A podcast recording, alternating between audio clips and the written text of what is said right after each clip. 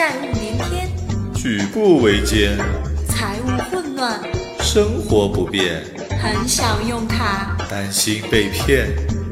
信用卡相对论，带你轻松玩转信用卡和金融的财富世界。我最近看上一款车，颜色款式样样都是我的菜，可是这个价格实在是……如果咬咬牙买了以后，真的是要一夜回到解放前啊！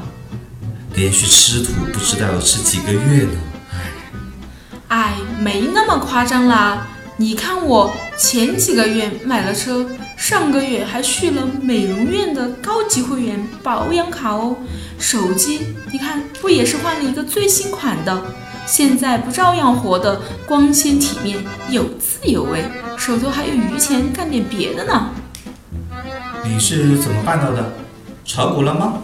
还是中了彩票？哪有那运气啊？看。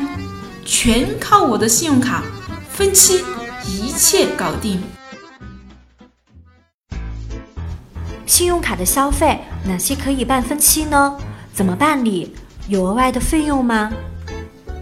信用卡相对论一一为您解答。信用卡分期涉足的领域非常多，常见的有汽车分期、通讯类分期、健身分期。教育分期、美容分期等，有些分期需要提前和银行申请评估，因为是单独划拨的额度。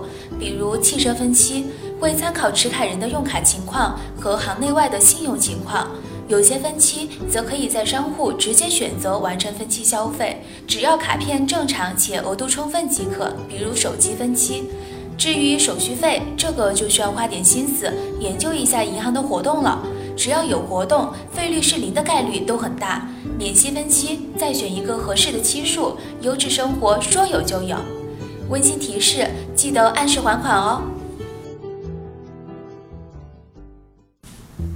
哎呀，还有这种福利，我又 get 到新技能了。不仅不用吃土，还可以轻松提前享受，太棒了！我马上打电话给银行咨询一下。